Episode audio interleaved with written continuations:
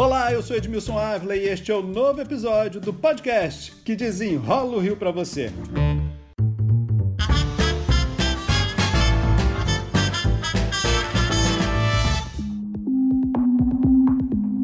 Ele prefere ser chamado de vereador, mas desde o dia 22 de dezembro, com a prisão de Marcelo Crivella, é o prefeito em exercício do Rio de Janeiro. Jorge Felipe está no seu sétimo mandato como vereador, seis vezes como presidente da Câmara. Se tornou o primeiro nome na linha de sucessão após a morte do vice-prefeito do Rio de Janeiro, Fernando McDowell.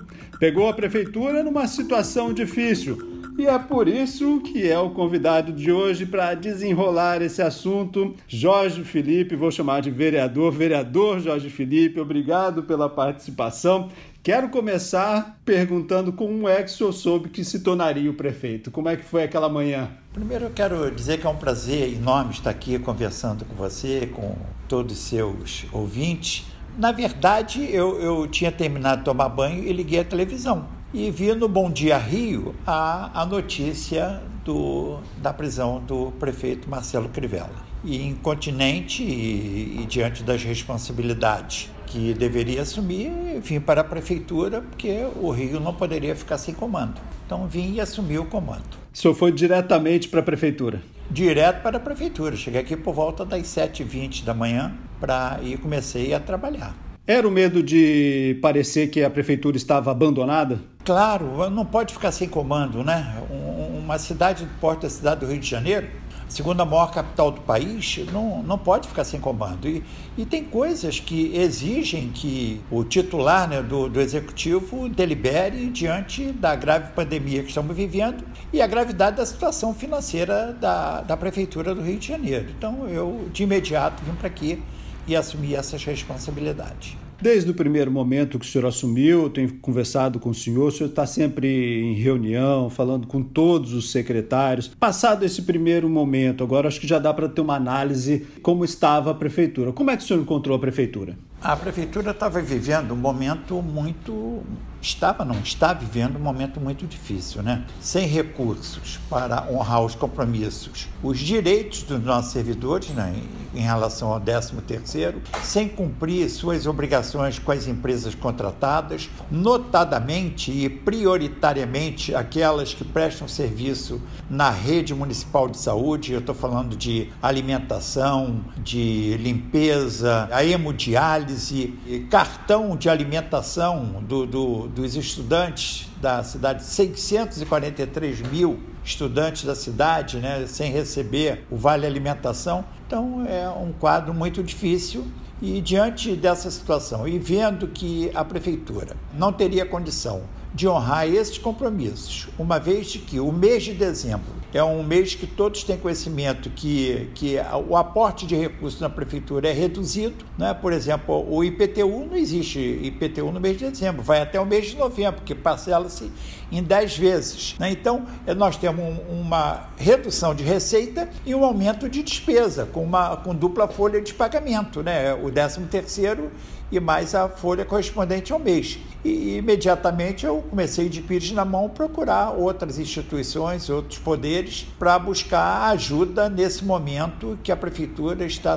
tão necessitada. Procurei o governador Cláudio Castro. Sua Excelência de imediato demonstrou né, de que estava comprometido com essa questão, que nos ajudaria, prometeu repassar 66 milhões mais 13 milhões para a saúde mental, isso totaliza 79 milhões, e nós estamos aí procurando outros poderes para ver se conseguimos ampliar os recursos da prefeitura nessa, nesses últimos cinco dias de governo. O senhor vai ficar um curto período, né? São apenas nove dias. E todo esse período é buscando recursos para tentar honrar com as contas, é isso? É isso aí. Basicamente é isso. Nós temos pela frente um grande evento, né, que seria o maior evento do Rio de Janeiro, de Réveillon, um dos maiores eventos do, do Rio de Janeiro. E agora o senhor tomou uma medida de fechar, enfim, a, principalmente a orla da cidade para evitar mais contaminação. Essa é uma dura medida, né, é difícil de ser tomada, mas é a única solução neste momento com falta de recursos. É verdade. Todos nós sabemos que é uma cultura do povo do Rio de Janeiro e dos municípios vizinhos, né, a correr a orla da da, da cidade. Então, nós, é, conversando inclusive com o governador, porque precisamos da ajuda da Polícia Militar para fazer o bloqueio, deliberamos em, em bloquear o acesso de veículos à Orla no dia 31. Então, a partir das 20 horas, o bloqueio total em toda a Orla da cidade do Rio de Janeiro, como um fator de desestímulo para que as pessoas tenham, e nós temos certeza que a população está comprometida com isso, né? Nós estamos vivendo um momento muito grave e a população tem que contribuir e nos ajudar para que essa pandemia não, não, não, não amplie, não prospere e, e nós temos certeza que a população vai contribuir muito para com o governo, deixando de participar desses, desses eventos, que é uma velha tradição da cidade.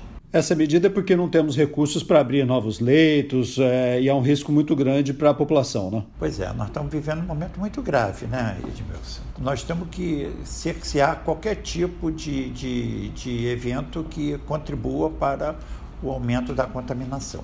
Como que o senhor acha que vai terminar esse ano no Rio de Janeiro, na prefeitura, com falta de pagamento de uma parte do, dos servidores, de 13 terceiro? O senhor acha que será um ano realmente muito triste e duro? Está sendo um ano muito difícil, né? Pelas opções que, que a gestão do prefeito Crivella optou. E isso gerou essas dificuldade, essa dificuldade financeira. E certamente o, o, próximo governo vai ter dificuldade no mês de janeiro, mas a partir de fevereiro as coisas devem se equacionar com a entrada do recurso do IPTU.